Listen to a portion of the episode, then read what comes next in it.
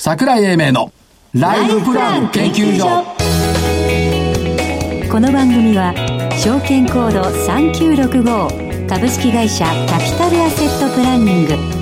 一般社団法人日本 IFA 協会の提供。東京証券取引所の講演でお送りします。こんにちは。所長の桜井英明です。そして日本 IFA 協会の正木明夫です。そしてアシスタントの飯村美希です。よろしくお願いします、よろしくお願いします。日経金株価、えー652円安。2万2472円大幅反落という動きになりました、下落幅4月1日の851円以来2か月ぶりということですけども面白いね。アメリカでコロナウイルスの感染者が200万人超えたからニューヨークダウ先物が下がった。それを見て日経平均5番下げた。そういうこと？え？まあそれもそれでいいのかもしんないですけど、はいどうなんでしょうね、えー、明日 S q だし、まあ売り方抵抗したっていうふうに考えた方が素直かな。そういうことですよね。というふうに思いますけども、まああー今週のポイントとしては、最近あの毎日今日のポイントっていうのを作り始めてそれいいですね。うんナスダックが1万ポイント乗っかってきたよねっていうところと空売り比率がずーっと40%割れてるってことはこれ売り方苦戦してるっていうことですよね、で最低算見ていても、えー、と売り算の減り方が少ない。はいで会員さんは4600億にまた減っちゃった、から25日線から一旦10%プラス返りになったんですがここを 9%8% のところで一応おこらえている。はいあとは、まあ、12月のメジャー S q 値が2万3895円だったんで、意識するかどうかでしたけども、意識しなかったというところですね。OECD の経済見通しは悪化してきてるんですが、来年は好転するんで、これ、2ペイチャラでいいのかなと。来年好転ってなってましたねそりゃそうでしょう、今日今年6%下がるんだから、来年2%も戻してもいいでしょう。そうですかで年足要請基準がねふと振り返ってみれば2万3204円だからもうちょっとのところまで来てたのよね、でそれは許せなかったということでいいんではないかなという感じがします。私はね、はい。桜井さんがね23週間前にねボソボソっと言った言葉がね、頭の中に残ってて、あそうかと思ったの。大回り3年小回り3ヶ月って言うじゃないですか。言ったかな。言いました。また記憶がこれをねずーっと記憶に残ってた空耳って年取ると空耳があるらしい。よ6月のどこかでもって1回かなり幅ある調整はあるのかなと思ってた。だしそれで崩れることはないだろうと思ってるんでまあそのすけどね、程度の間違いならいいですよ。はい。1万9000円で株買っちゃいけないって言った人いたもん。嘘。本当。どうして？株を買っても儲からない。って2万1000以上はいかないって言うと2万3000円までしちゃったもんね。じゃあ2万1000になった時どうしたんですか？こっからはもう天井はあるもっと上じゃないかって変わるんだよ 表現が。ああ本当市場関係者っていい加減だよな。その点万年強気はいいですね。いやそういうわけじゃないです。あそう？ええまあじゃあ相場の後節を通ってみましょうか。はいはい。えーメディアドゥ、4520円から4500等円。バツ惜しかったね今日プラスのとこもあったんだけどね。あったんですね。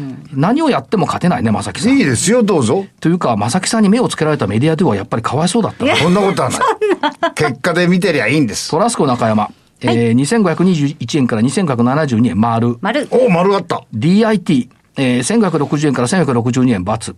アドソル日清2605円から2557円×。これね、DIT とアドソルときてなんで PCI 入れなかったかなってね。DX? うん、同じ DX でなんで PCI 抜いたかなってすごい悔やまれた。ああはい、今週どうぞ。今週ですか？今週も1銘柄です。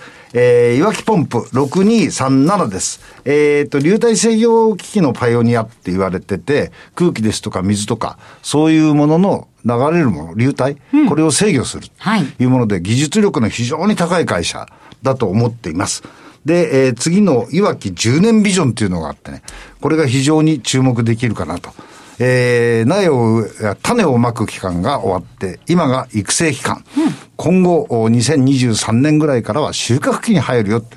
まあ、そのような準備期間だなと思ってるんで、えーこの会社を進めたいと思います。進めてないよ。勝負してんだからね。えあのね、この番組進めるとか買うとかそういう番組じゃないの。そうです、ね。勝負する番組なの。じゃあ勝負。ね。勝負根本が間違ってんじゃない、はい誰も進めてないんだよ。はい。分かってる？分かってます間違ってんだよ。勝負します。そう。そういうふうにしてくれる。勝負ね。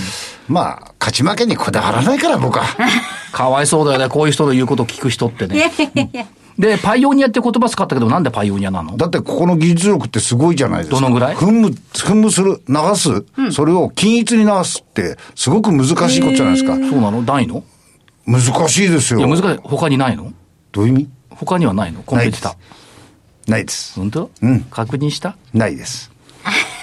いや、それはだってこの会社が100%じゃないんだから。あ あ、そうですか。ありますよ。妙に変なパイオニアなんて言葉が出てきた。どっから、どっからパクってきたんだよ、パイオニアなんて言葉。すいません、パイオニアって1個っていう意味じゃないですからね。ああ、そうですか。はい、どうぞ、次。パイ、パイオニアの。はい、次どうぞ。プレイヤーも最近スピーカーも聞かないしな。次ね。どうぞ。サンキューいっぱい。PCI。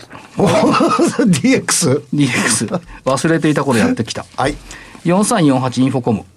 インフォコム。電子、電子書籍でね。はい先週電子書籍のメディアドゥで負けた人がいるから、電子書籍で勝つならインフォコム。こういうやり方をするんだよ。いいですよ。ものにはね、タイミングっていうのがあんな TPO 分かってますよ。私その意地悪加減好きですよ、どうぞ桜井さん。えー、えそう？どっちの味方すんの？あと、e ガーディアン。6050。6050。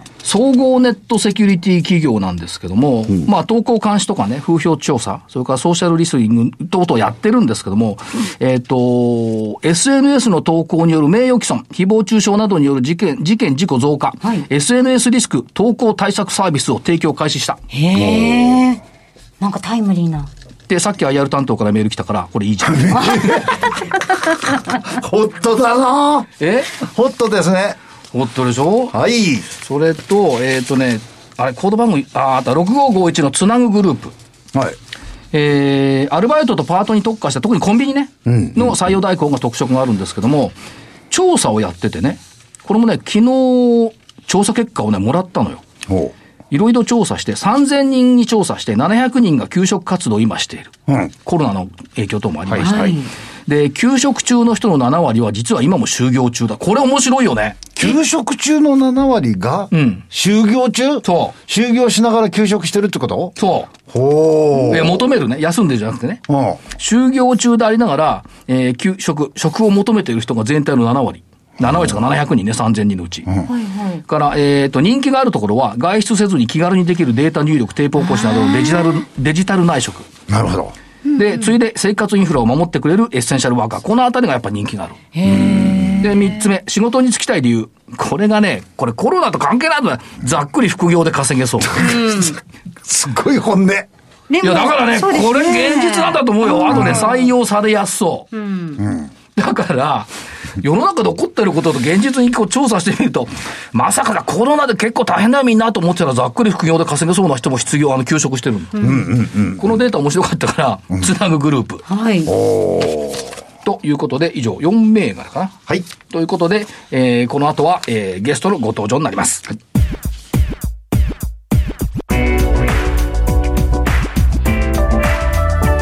桜井英明のライフプラン研究所それでは本日のゲストをご紹介しましょう。証券コード3902東証一部上場メディカルデータビジョン株式会社代表取締役社長岩崎博之さんです。岩崎社長よろしくお願いします。お願いします。よろしくお願いします。というかご無沙汰ですね。そうですね。いかがお過ごしでした？このコロナの間は。いや、えっと、在宅勤務ではい。っていうわけでもないですね。あの、真面目に働いておりました。なんかね、この3ヶ月間の間、コロナと並行して、ちちょいちょい、御社の名前が頭をチラチラチラっとして、ね。病院とかね、ああそういったところがあったんで、そうででえっ、と、まあ、コロナの影響っていうのは、まあ、プラスもマイナスもやっぱりあったって考えてよろしいですか？そうですね。あの、我々の会社の中では、えーデータと、それと、まあ、物を売るはい。ところと2つありますけども、とデータの方は基本は追い風。はい。で、物を売るところはやっぱり訪問ができないので、はいそれなりに影響を受けてます。その患者さんだって病院行かな、控えちゃったぐらいですそうですね。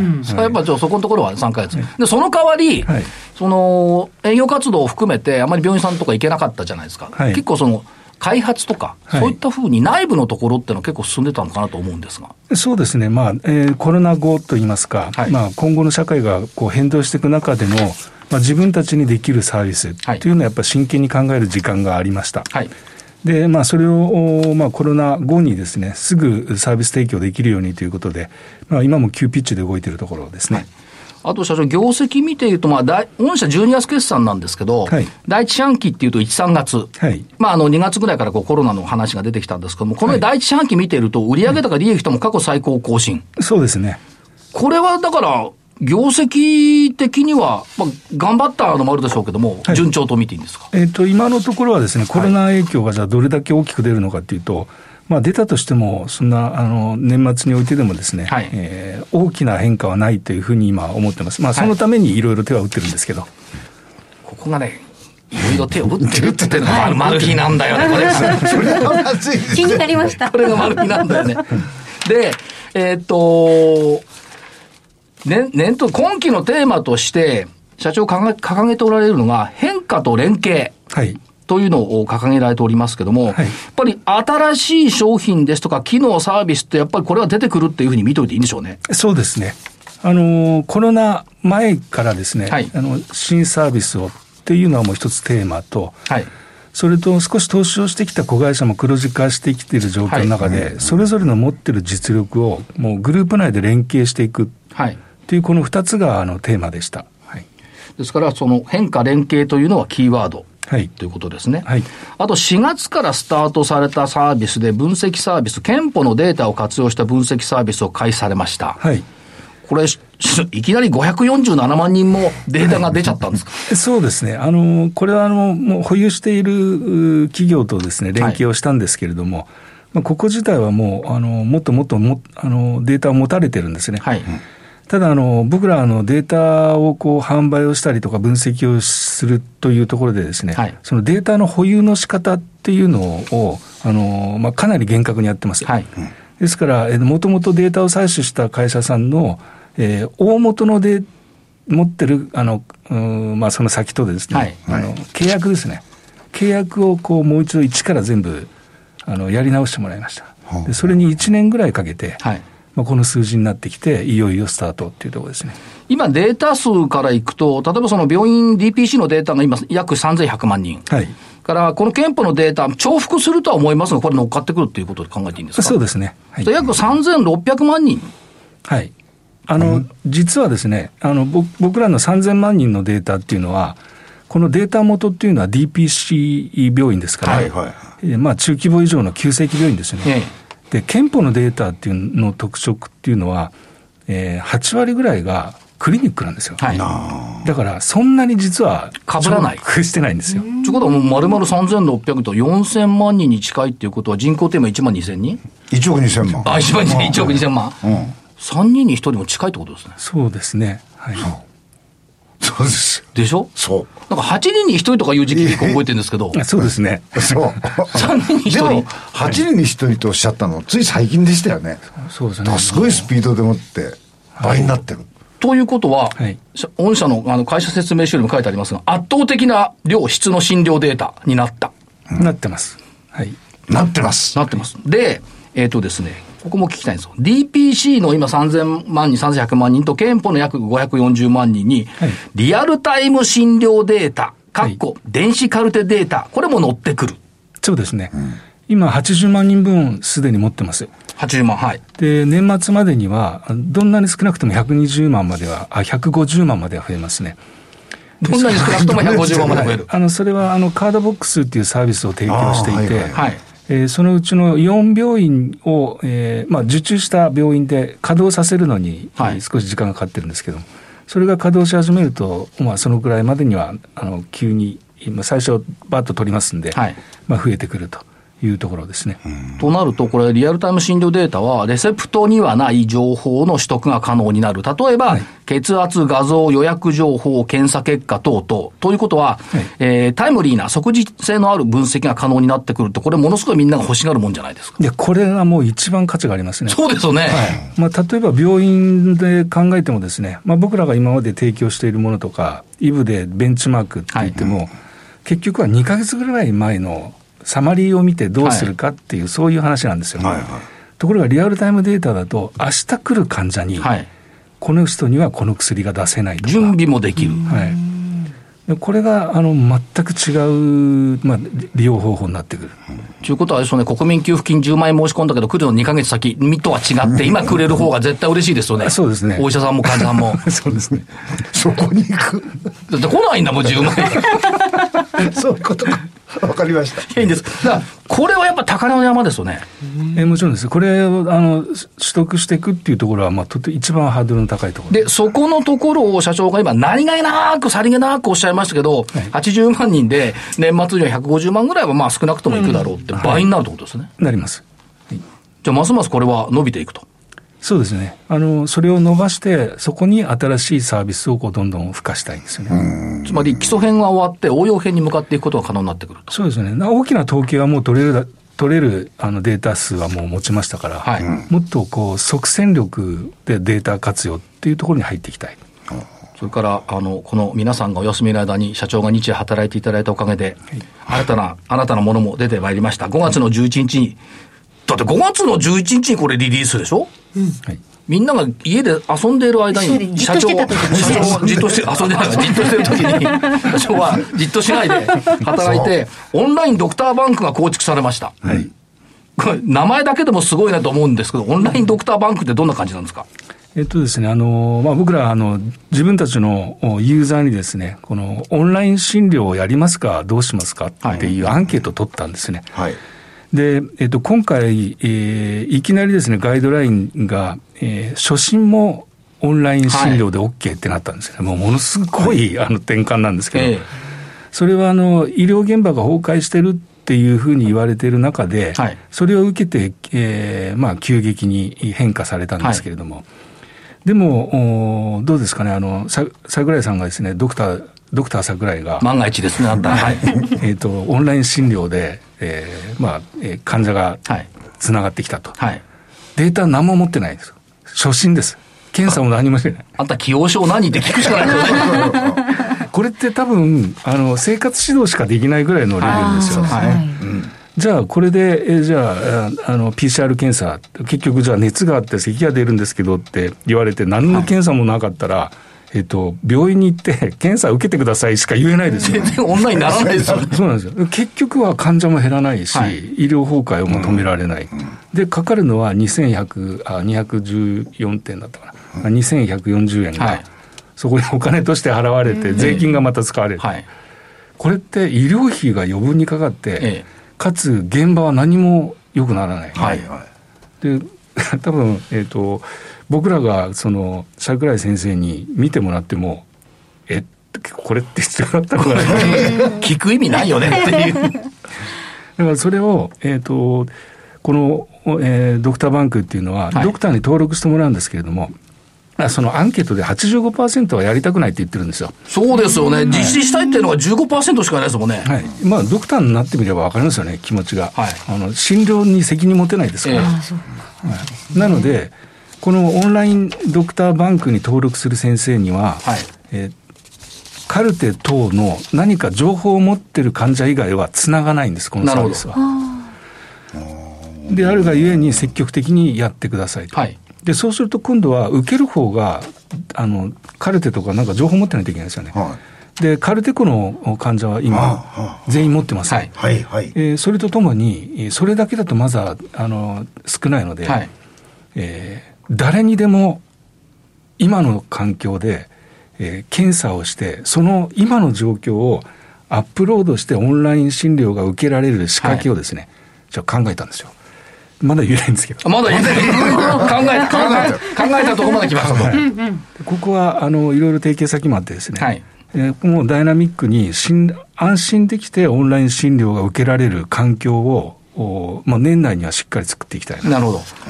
となって、それはじゃあ、あの、整ってくると、今の御社が独自調査したアンケートで85%オンラインあんまりやりたくないよねと言ってるのに、はい、ちゃんとデータが揃ってくれば、お医者さんも変わりますよね。いや、絶対変わると思いますよ。はい、例えば、急性期病院であるならば、えっ、ー、と、今般も、えー、外来がですね、18.9%ぐらい減ったんですよ、ね、はい、うちのデータで見ました。で、えー、その代わり、えー、単価は増えてるんですこれがしやすい。外来減ってるのに単価が増えてるって。で、もともと病院の体制っていうのは、それぞれの地域で、クリニックが一時受付して、それで、えーまあ、難しい病気とかを、まあ、基幹病院がやる、はい、これを厚労省もずっと目指してるんですけど、なかなかうまくいってないんですね。はいで今回、そのコロナの状況の中で、皆さんが行かなくなったんですけども、えー、たまたま急性期病院だけを単体で見ると、はい、えー、その、えー、本来であるならば、クリニック等に行く患者さんの分がぼさっと減って、はい、でそこに隙間ができたんで、医療従事者のですね、そこに本来急性期病院がやる仕事をそこにできたんですよ。あるべき姿になってきたっていうことですね。はい、はい。もうこれがあのこのコロナの環境をもとにですね、例えばオンライン診療とかであるならば、そういう患者が戻ってきたとしても、はい、オンライン診療にその部分だけは切り替えて、で、えー、高度医療ができる隙間をこう作っていくっていう意味でも、これもう本当に大事な取り組みだと思います。なるほど。あともう一つ、えっ、ー、と、オンライン診療カルテコの PHR 活用。このサービス開始されました。これはどういうふうに考えたらいいですか？はい。あのー、要は、えー、その PHR で、えー、カルテコにですね、えー、患者にデータを返すっていうところから今回の例えばオンライン診療とかっていうのが始まるわけで、はい、でこれをどうやって早く返すのかっていうところでですね、ええー、病院側じゃなくて今までカルテコっていうのはメディカルデータビジョンが持っている部分で進めてきたんですけれども、そうすると一人一人、えー、許可をまずもらわないとデータが使えないですね。はい、これを病院側に開放すると病院が単純に自分のところに来てる患者にカルテを返すっていう形になりますから、一人一人というよりも来てる患者全員にカルテコが配れる。でそうするとデータを持った人がオンライン診療も全員受けられるようになりますし。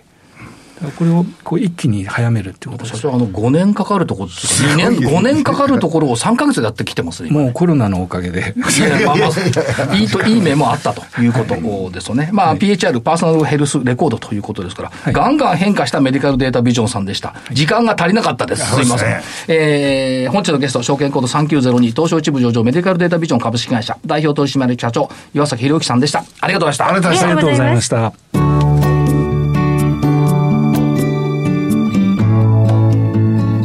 週のライフスイート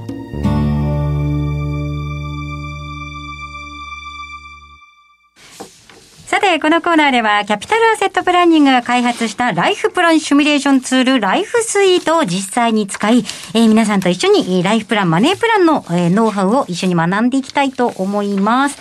ということで、うん、えー、先週はですね、えー、ライフスイートで試算した結果をもとに、やっぱり今後プロに相談したいよねということで、えー、マネープラン設計のプロ IFA についていろいろ伺っていきました。そうですね。はい。で、今回なんですが、まさきさんにさらに伺いたいのは、はい、このマネー設計のプロ IFA、つまり、はい、えー、資産形成アドバイザー、うん、この方は選ぶ基準を教えていただきたいんですが。そうですね。まあ、あの、人を見て選ぶっていうのもなかなか難しいことなんで、うん、いくつかのキーワードって言いますか、こういう人たちの中から選ばれたらどうですかっていうのを、ちょっとお話しさせていただくと、うん、昔桜井さん 3K って知ってましたよね。3K。綺麗。違う。危険。危険、汚い、怖い。違う。そうなんです。はいはい。それなんですよね。それだったんですが、今度の IFA さんは逆に言うと、やっぱりその資産形成のパートナーですから、はい、やっぱりこれも 3K。まず、経験、IFA として、あるいはそのアドバイザーとしての経験のある方の K、はいうん、それから、えー、自分の資産形成に計画性を持ってやってくれる方の計画の K、はい、それから、えー、三三つ目は、ちゃんとその運用した結果をですね、シミュレーションできる。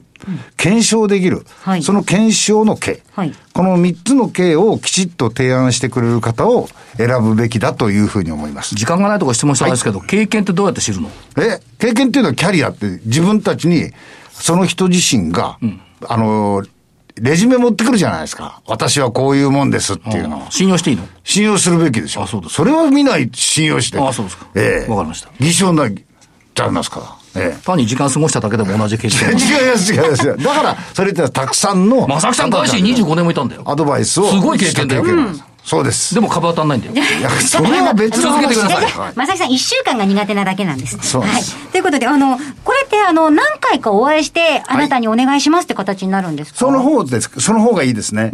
やっぱりその検証するところまでの時間かかるわけですから、最終的には。ですから、やっぱりその入り口で、はしょっちゃダメです。やっぱ何度かお目にかかって、きちっとした計画を立ててくれる人、はい、ちゃんと自分のことをよく見てくれる人、はい、自分の話を聞いてくれる人、うん、こういう人たちをきちっと選ぶべきですね。結構その場で、こう、こう、こういう希望であれば、うん、えっ、ー、と、こういう感じになりますよっていうデータを出してくれるんですか？そうですね。あのー、きちっと、そのデータを持ってないとどうしようもないじゃないですか。うん、で、データは自分で作るわけにいかない。ちゃんと公になってるデータを元にして、計画に沿った提案書を書いてくれる人ですよね。そうすればそれをきちっと元にして、検証するときに、うん、あなたの言ったことここ間違ってたわよとかっていうことが言えるじゃないですか。で、必ずしも、えー、成果が自分の考えたよりかも高く上がっちゃう場合もあるんで、そういう時には逆に言うとリスクを減らして、資産運用のスピードを落とすっていうことも長い間では必要になります。はい。うまく話し合いをこう取れるようなお相手を見つけることが大切なわけですね。ですね。まあそのためにもやっぱりそのさっき言ったライフスイートみたいなシステムをきちっと使ってくれる人を選ぶべきだと思います。うん、はい。はい。まずスタートは、えー、今の状態見えるかっていうのが必要だと思いますから、えー、ぜひこの資産のできるウェブツールです。ライフスイート、えー、試していただきたいと思います。番組ウェブサイトの方どうぞご覧ください。はい、えー、以上、今週のライフスイートでした。それではここでお知らせです。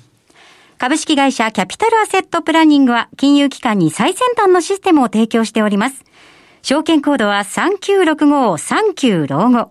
フィンテックにより日本人の豊かな老後と円滑な相続、事業承継を創造することをミッションとしております。国内42社の生命保険会社のうち2社に1社が当社のシステムを利用し、政府の設計から申し込み、契約締結に至る政府販売プロセスをペーパーレスにより実現しております。また、障害資金繰りをスマホで予想するライフプランアプリ、資産家向け相続財産承継システムを開発提供しております。証券コード3965-39老後。キャピタルアセットプランニングは、フィンテックによって人生100年時代の豊かな老後を実現いたします。資産運用の目標設定は、人それぞれにより異なります。個々の目標達成のために、独立、中立な立場から専門性を生かしたアドバイスをするのが、金融商品仲介業 IFA です。一般社団法人日本 IFA 協会は、企業 IR 情報を資産運用に有効活用していただくため、協賛企業のご支援のもと、この番組に協力しております。